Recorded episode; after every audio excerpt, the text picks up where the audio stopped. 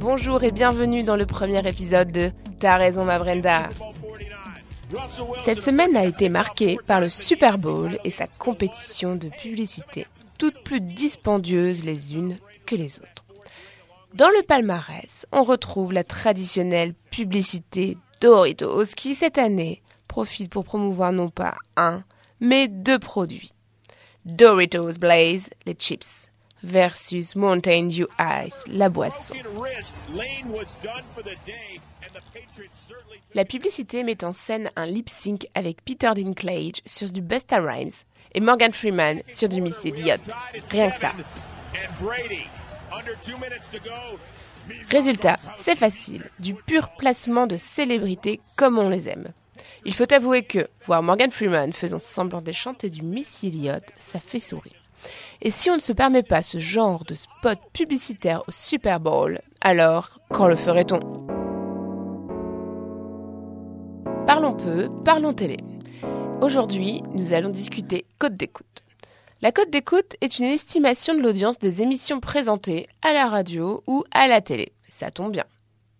Il s'agit du rapport entre le nombre de foyers à l'écoute d'une émission et le nombre total de foyers qui peuvent la capter. L'émission dans les médias, diffusée à Télé-Québec, expliquait le mode de calcul de cet indicateur. Alors voilà comment cela fonctionne.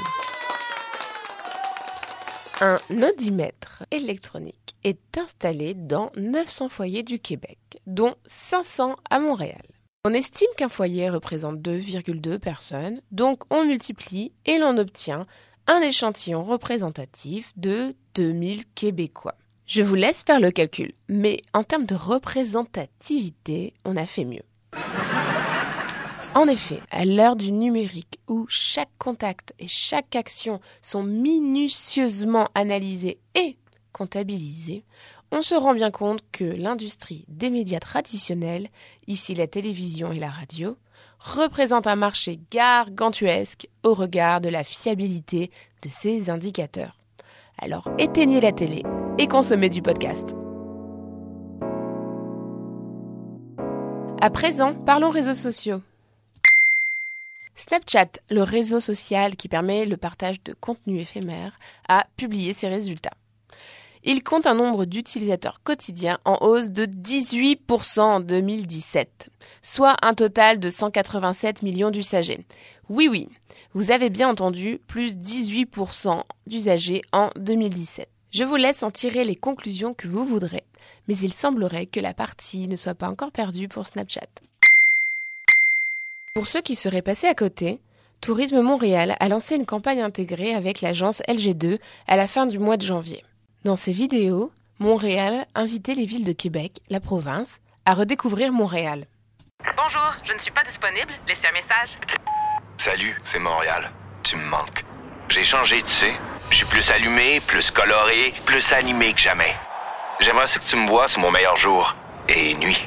J'ai changé. Reviens me voir. Cette semaine, c'est Québec, la ville, qui répond à Montréal en déclinant l'invitation par manque de temps libre. Il s'agit là aussi d'une vidéo intégrée réalisée avec le soutien de l'agence Cossette. Bonjour, vous avez bien joint la boîte vocale de Montréal. Laissez-moi un message. Salut Montréal, c'est Québec. J'ai pris ton message. Comme ça, t'as changé. J'aimerais ça qu'on se revoie, mais tu sais, je suis tellement occupée, toujours embarquée dans mille affaires. Écoute, je te propose quelque chose.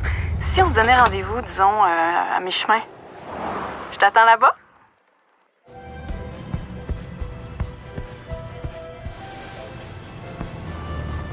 On espère vraiment très fort que d'autres villes du Québec se prêteront au jeu et partageront bientôt de nouvelles vidéos. Voilà, c'est la fin de ce premier épisode de T'as raison ma Brenda. On se retrouve la semaine prochaine pour un nouveau balado récap de l'actu des médias et de la com. Bonne semaine et restez connectés